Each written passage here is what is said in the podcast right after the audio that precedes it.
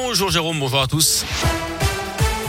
À la une, faut-il interdire la chasse le week-end et pendant les vacances? C'est ce que demandent deux candidats à la présidentielle, Yannick Jadot et Jean-Luc Mélenchon, après un nouveau drame ce week-end. Une randonneuse de 25 ans tuée lors d'une battue au sanglier dans le Cantal samedi. La victime se promenait pourtant sur un chemin balisé avec son compagnon.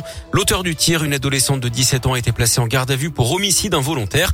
Elle a été testée négative à l'alcool et aux stupéfiants après avoir été hospitalisée en état de choc.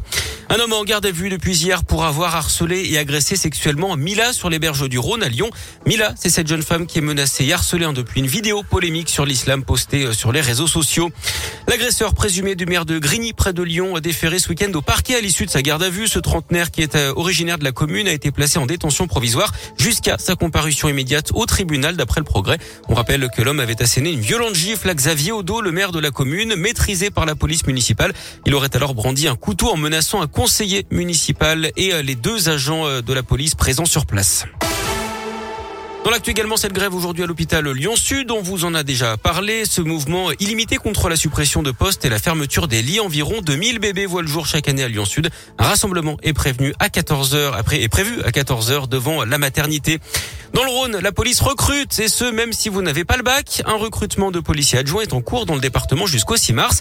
Policiers adjoints, c'est le nouveau nom des adjoints de sécurité. Il s'agit d'un contrat de 3 ans qui peut être prolongé. Les candidats doivent avoir entre 18 et 30 ans et peuvent tenter le concours, même sans diplôme. Un vrai plus, hein, puisqu'au bout d'un an, le poste vous ouvre les portes du concours de gardien de la paix, alors qu'il faut normalement avoir le bac pour candidater.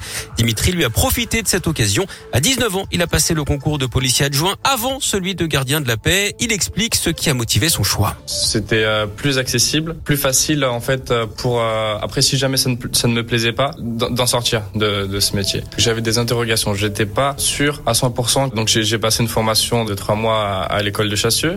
Par la suite j'ai pu faire des missions de police secours, d'accueil du public, de surveillance des gardes à vue. Donc c'est qui a été assez formateur. J'ai pu vivre les choses moi-même. J'étais bien entouré. Il y a plusieurs brigades. Il y a des brigades de jour, il y a des brigades de nuit, il y a des brigades qui sont spécialisées dans, dans les enquêtes. Donc en fait j'ai beaucoup de monde autour de moi avec différents avis auxquels j'ai pu consulter, me faire une idée globale euh, qui a pu conforter euh, mes attentes et mes envies. En cas de réussite du concours, le candidat choisit le lieu de son affectation, que ce soit Lyon-Villefranche ou Givors. Toutes les informations sur le recrutement se trouvent sur devenirpolicier.fr.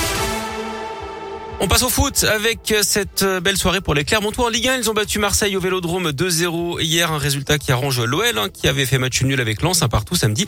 Lyon qui est huitième de Ligue 1 à 7 points de Nice, troisième et désormais 8 points de Marseille, toujours deuxième. Et puis en basket, la victoire de Lasvel hier dans le derby face à la JL Bourg, victoire 68 à 62 des Villeurbanais qui deviennent co-leaders du championnat avec Boulogne-le-Valois battu au Portel. Les Bressans, eux, sont onzièmes de ce classement.